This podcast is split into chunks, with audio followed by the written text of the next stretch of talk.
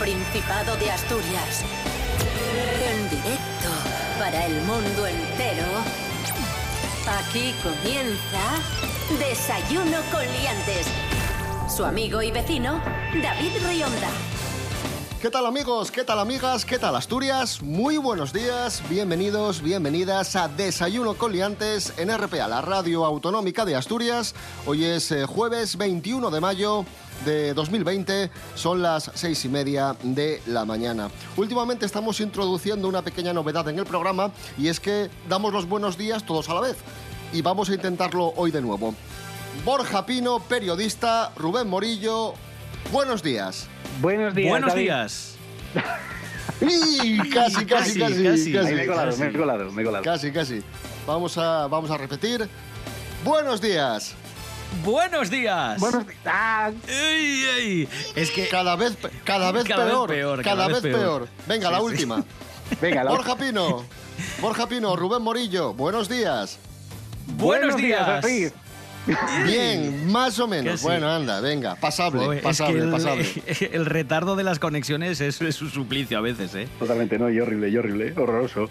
Rubén Morillo, venga, vamos con el tiempo. Rápidamente, no tenemos tiempo que, pender- que perder. ¿Qué tiempo tendremos hoy en Asturias? Vamos allá, empeora un poquitín, que nadie se asuste, empeora solo un poquitín respecto al día de ayer, ¿vale? Que nadie se preocupe porque en principio no va a llover, eso sí, vamos a tener nubes y claros, van andan alternando todo el día, temperaturas muy agradables, parecidas a las de ayer, mínimas de 10 y máximas de 22. Desayuno con liantes, ay, lere, lere, lere. Desayuno con liantes, ay, lere, lere, lere. Desayuno con liantes, ay, lere, lere, lere. Desayuno con liantes, ay, lere, lere, lere.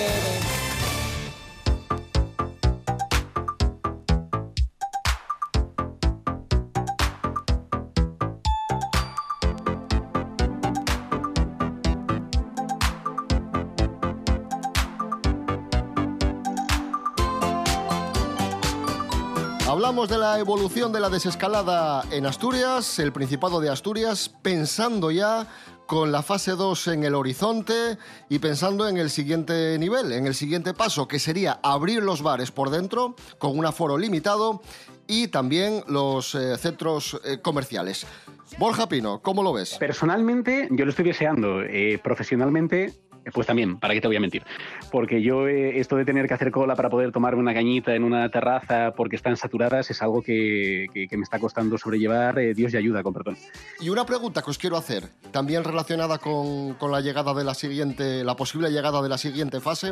¿Qué va a pasar con las playas? Hombre, va a ver, va a ser difícil. Estamos hablando de extensiones muy largas. Yo personalmente, a ver, no se me ocurre ninguna manera de hacerlo, ninguna manera coherente, porque a ver, tampoco vas a poner un policía cada dos metros, ni seguridad privada, porque eso es un desembolso.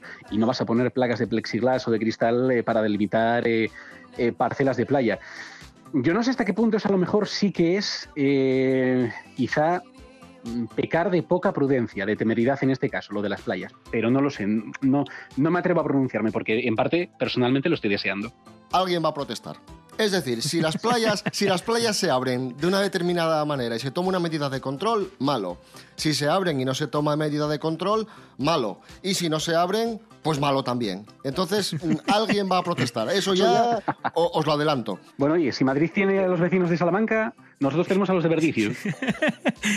Hombre, en las piscinas es muy fácil eh, pues mantener o controlar el aforo. En las playas es cierto que eso que comentaba Borja Pino de pantallas o de mamparas de plexiglas se llegó a plantear por parte de algunos ayuntamientos. A mí me parece una locura. Me imagino que lo que intentarán hacer es, eh, no sé si instalar una especie de indicadores o parcelas o algo que delimite la playa en tramos para que al menos si tienes que colocarte en la arena lo hagas de la forma pues más repartida en toda la extensión de, de la playa, que no esté todo el mundo pues en una misma zona. Es todo educacional, porque si la gente Exacto. cumpliese las normas y la gente fuese cívica y responsable, no tendríamos que hacer nada. Exacto, Simplemente exacto. diríamos, simplemente diríamos, oye, eh, distancia de dos metros, aforo a la mitad y ya está. Eh, lo, de, lo de que se respeten ciertas normas a lo mejor es exigir demasiado al olmo, demasiadas esperas.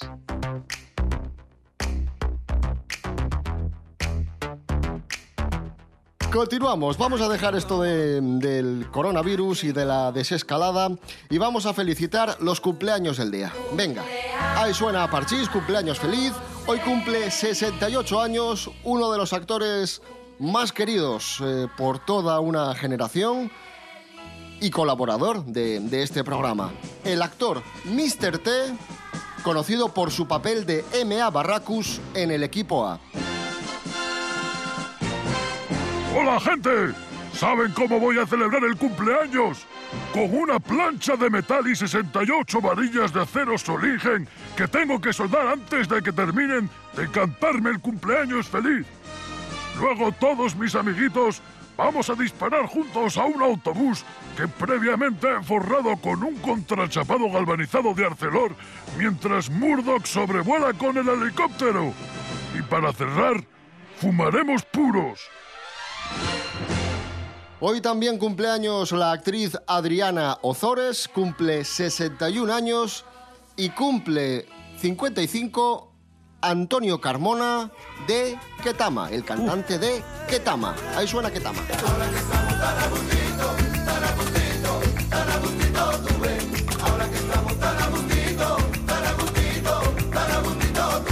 Hoy cumple 48 años Arancha del Sol, modelo y actriz y también presentadora, que nació en Madrid, muy popular en los años 90, nació en Madrid, pero de ascendencia asturiana, concretamente de Cangas de Onís. Hoy cumple también 48 años Paco Ayala, el bajista de la banda mexicana Molotov, que tuvo gran éxito en España a principios de los 2000, pero que luego pues poco a poco se fue diluyendo ese, ese éxito. Vamos a recordar la música de Molotov.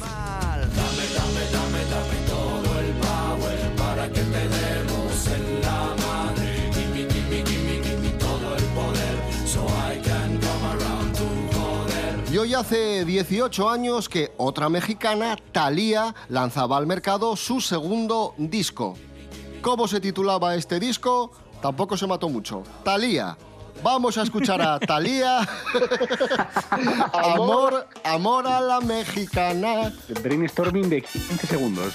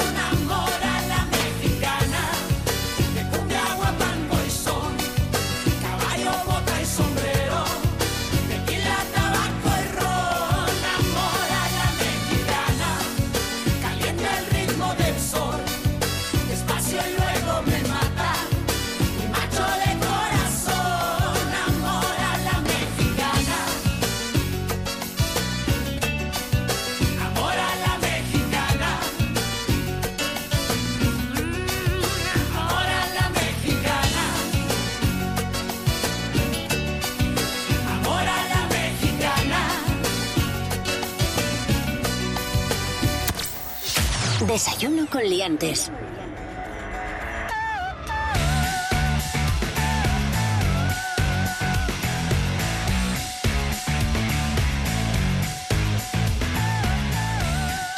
Continuamos amigos, amigas, hemos felicitado los cumpleaños, hemos hablado de la desescalada y ahora vamos a hablar de té, porque hoy es el Día Mundial del Té.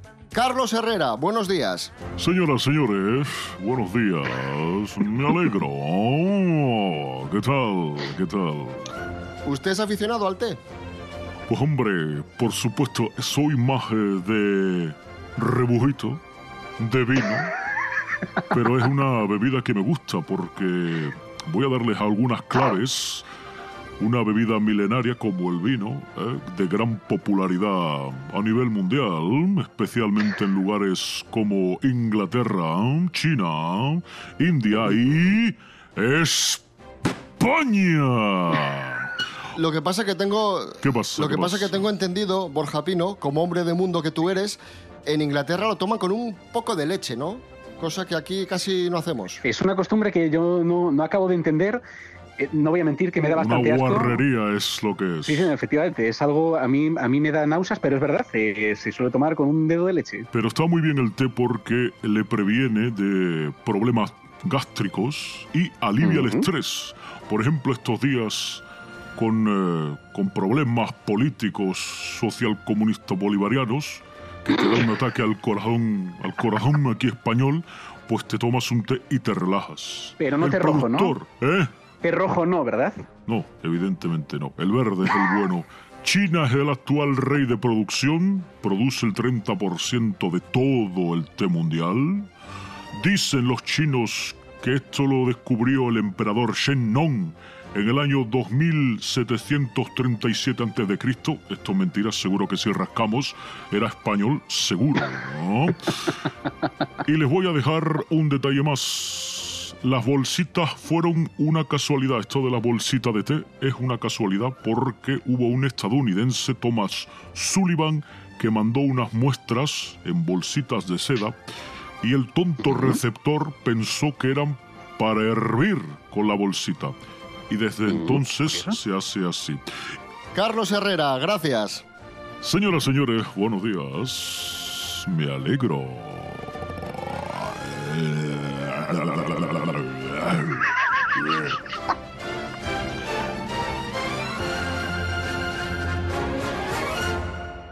Del té pasamos al cannabis, que es noticia porque, atención, según un estudio, el cannabis podría ser beneficioso en la lucha contra el COVID-19. Anda, Esther Rodríguez, buenos días, vamos a escuchar, qué, curioso esto. Hola, ¿qué tal? Muy buenos días a todos. Pues sí, David, como bien dices, parece ser que el cannabis podría hacer más resistentes a nuestras células ante el coronavirus. Mira, os cuento. Según un estudio canadiense, el cannabis podría usarse como terapia complementaria y también preventiva ante la infección por coronavirus. Y es que algunos componentes del cannabis pueden impedir que el coronavirus ataque las células humanas. Estos, al alterar unos receptores que son la puerta del virus a las células, hacen que aumente la resistencia celular. Pero a ver, esto no quiere decir que el coronavirus se cure fumando marihuana, sino que estos descubrimientos llevarán a desarrollar otras armas contra el coronavirus. Muchas gracias, hasta la próxima. Quedo tranquila porque de John gano. Yo voy a crecer, nada más que tú me dejes. Voy a allargar la sombra para medir los dos pasos. Querrás saber de mí cuando menos lo esperes. Tengo un bon trabajo, voy a ser el top pasado. Voy a esperar a que te sientas gacho, saltaré alto pescuezo como un yagar tu gafu. Si no te doy amor,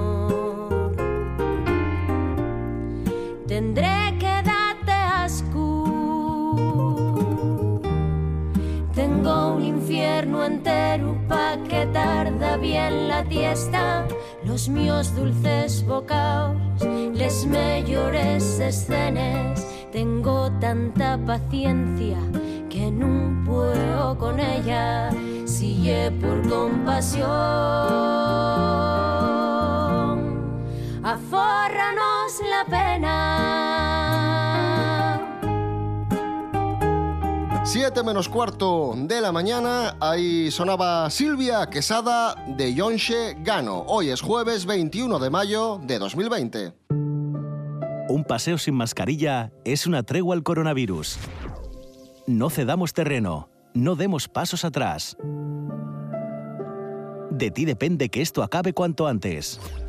No salgas de casa sin mascarilla.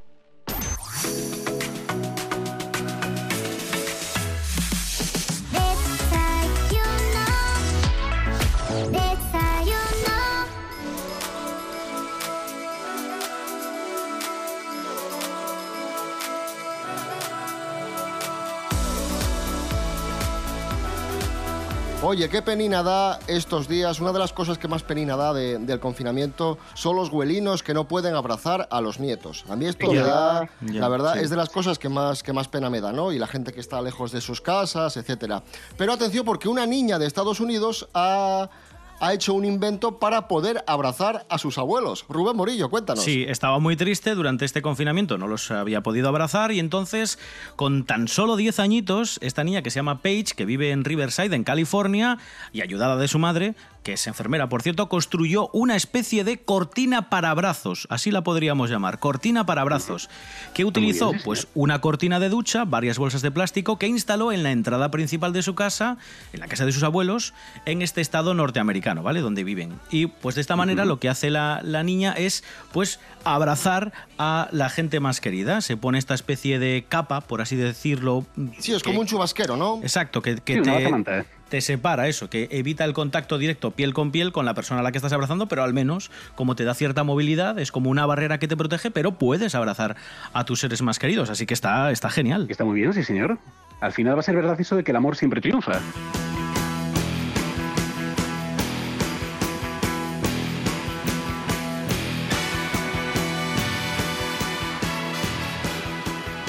Y atención, Borja Pino, vamos con otra noticia relacionada con el coronavirus que te va a inquietar y es que te lo digo a ti porque sé que tú eres bastante sensible a la pérdida del cabello. Porque cada Ya tenía que salir el tema. A ver, tenía Cada- que salir, ¿verdad? Tenía que salir. Pero si eres, a ver Borja, pero si eres tú que estás en redes sociales cada poco, ay mi alopecia, ay mi, mi alopecia, que pierdo el pelo, que yo por Estoy tampoco... intentando convencer a la gente para que me pague un viaje a Turquía. ¿Qué pasa? Bueno, pues hay un estudio, Borja, para que te inquietes más todavía, un estudio que han publicado en la revista Journal of Cosmetic Dermatology, en, el que, en el que es un estudio que consiste en, en un experimento que se ha hecho con más de 100 pacientes de COVID-19 y resulta que la gran mayoría padecían alopecia. Y están, y, y están vinculando la alopecia con el coronavirus. O sea que ser alopécico, los alopécicos, en teoría, podría ser, tendríamos más posibilidades de, de contraer el COVID-19. Y estamos seguros de que la publicación es seria y lo digo porque yo Sí, me sí, sí, la por supuesto. ¿eh? Por supuesto, lo puedes consultar y es una revista científica contrastada y es una noticia eh, seria. Se nos acumulan las desgracias para los, a, a los calvos.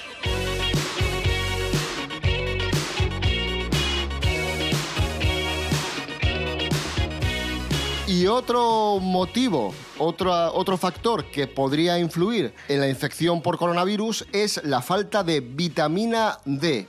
De hecho, un estudio también confirma que la falta de vitamina D podría ser el motivo de la alta mortalidad por coronavirus en España. Tiene más detalles Andrés Rubio. Buenos días, Andrés. Hola, ¿qué tal? Muy buenos días, queridos liantes.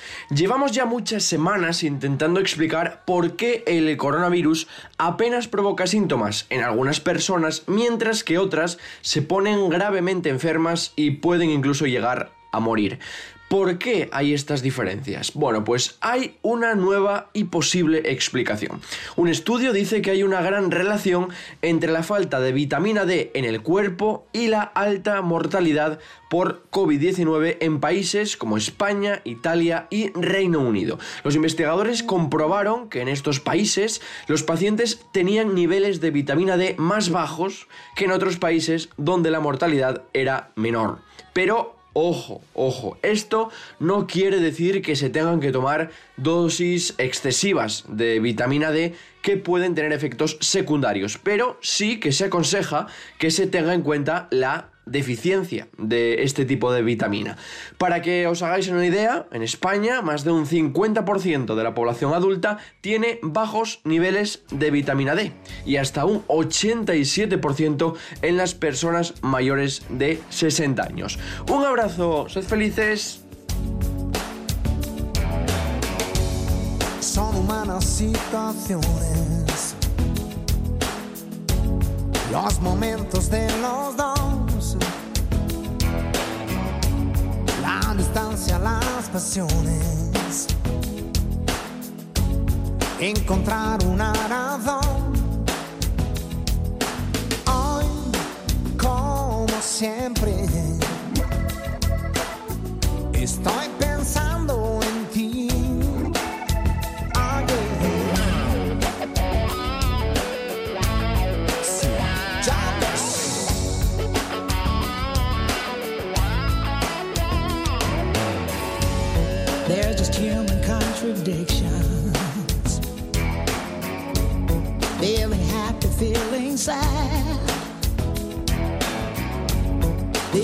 emotional transitions. All the memories we've had. Yes, you know it's true. That I just can't stop thinking of you.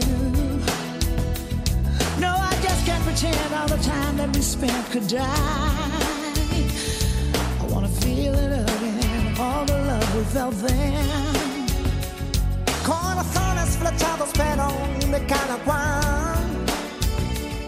Esa es la barrera que hay que derribar.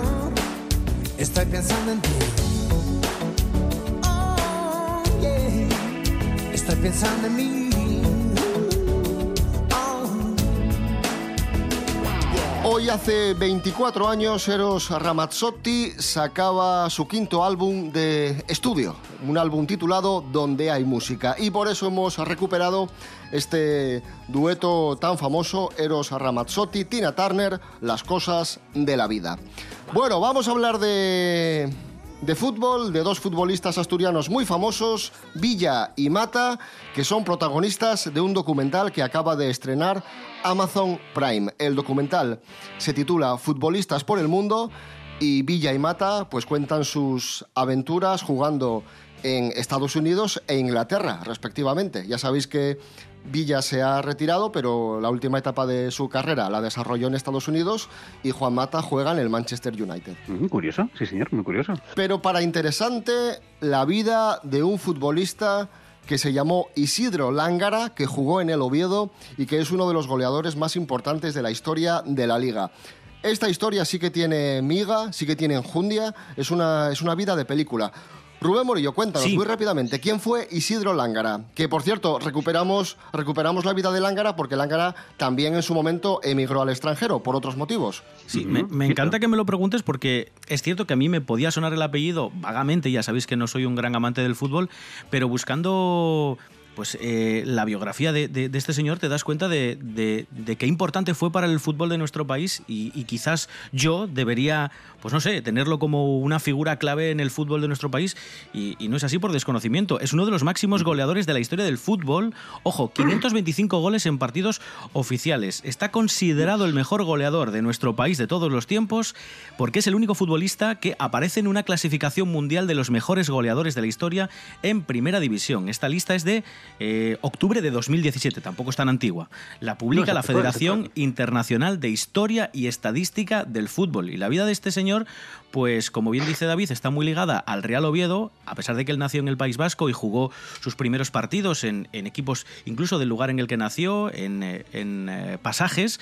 eh, digamos que su salto a la primera división y quizás el paso más importante de su carrera fue comenzar a trabajar, a jugar en la primera división española en el Real Oviedo, siendo el máximo goleador, ojo, de la Liga Española en las tres primeras temporadas que jugó en el Real Oviedo. Eh, ah, claro, llegó la guerra civil y eso truncó su carrera, ¿no? Exacto, él estaba de vacaciones en Guipúzcoa, además lo apresaron porque dijeron que bueno, había combatido contra los mineros en la Revolución de Asturias del 34, hubo un par de amigos asturianos eh, que dijeron que no, que bueno, él solo era soldado de reemplazo, que había cumplido órdenes, entonces hubo un momento ahí en el que no, no jugó a fútbol. Después después de que pasara un poco todo el momento turbio cuando volvió a reactivarse el fútbol, porque también estuvo parado en todo el país eh, pues bastante tiempo, eh, Sí, jugó, con la, jugó con la selección de Euskadi y hizo una gira muy importante, casi toda en los países latinoamericanos, y allí se quedó exiliado, allí quedó jugando con los mejores de la época, Luis Regueiro, Guillermo Gorostiza, eh, bueno, en fin.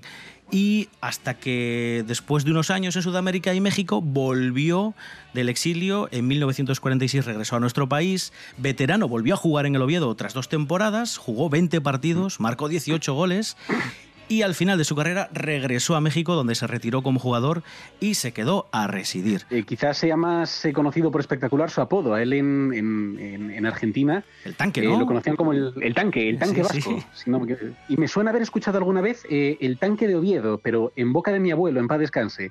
No sé hasta qué punto era, porque mi abuelo era muy forofo del Oviedo. Y, y no sé hasta qué punto fue algo que él se inventó o realmente en alguna ocasión se le, se le, de- de- se le designó de esa manera. Pero del tanque vasco sí que es, eh, bueno, eh, fue un, un apodo que en su momento dio la vuelta al mundo. Mi abuelo también era aficionado al Oviedo y me habló de la delantera eléctrica, de la que formaba parte el Ángara, y, y- y me contaba que, que lo que destacaba el Ángara era en el disparo, que pegaba unos zambombazos al balón impresionantes. y hay que tener en cuenta que aquellos, que aquellos balones no eran como los balones de ahora, eran balones piedras. de cuero, pesados, eh, atados con cuerdas, en fin, ojito, que aquello tenía que hacer un daño tremendo, ¿eh? Nato, y además parece ser que no era particularmente, no era particularmente soberbio ni prepotente, era un hombre bastante humilde, no era alguien que alardease de sus logros.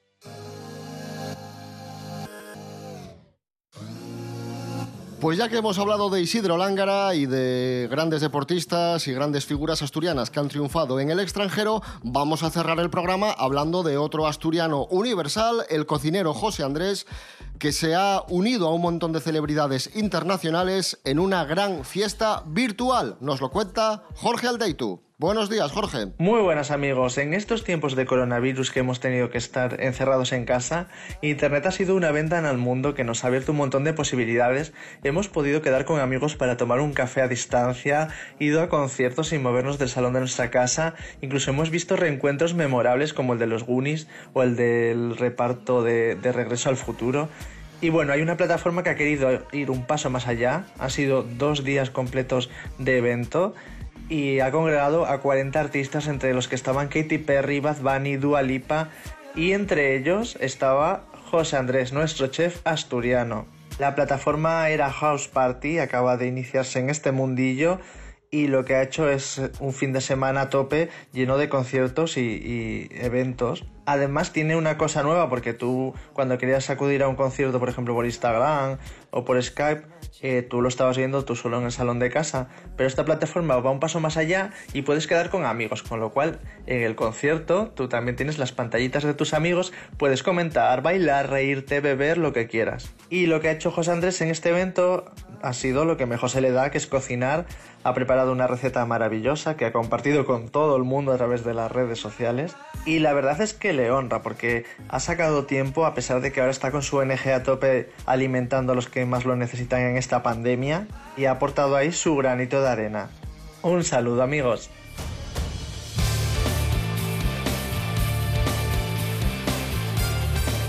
Nos vamos amigos, amigas. Recordamos, como cada día, mascarilla. Hay que poner mascarilla. Además, ahora es obligatorio. No se puede salir de casa sin mascarilla. Mantengamos la distancia de seguridad de dos metros y lavémonos, por favor, las manos con frecuencia. ¿De acuerdo? Responsabilidad en esta, vamos a llamarlo recta casi, casi final de, la desescalada. Mañana seis y media más y mejor. Recordad, redes sociales, Instagram, Facebook, desayunocoliantes.com y rtpa.es, radio a la carta. Y, y yo creo que ya, que, que mañana pues volvemos y, y ya está. Rubén Morillo. David Rionda. Hasta mañana. Hasta mañana.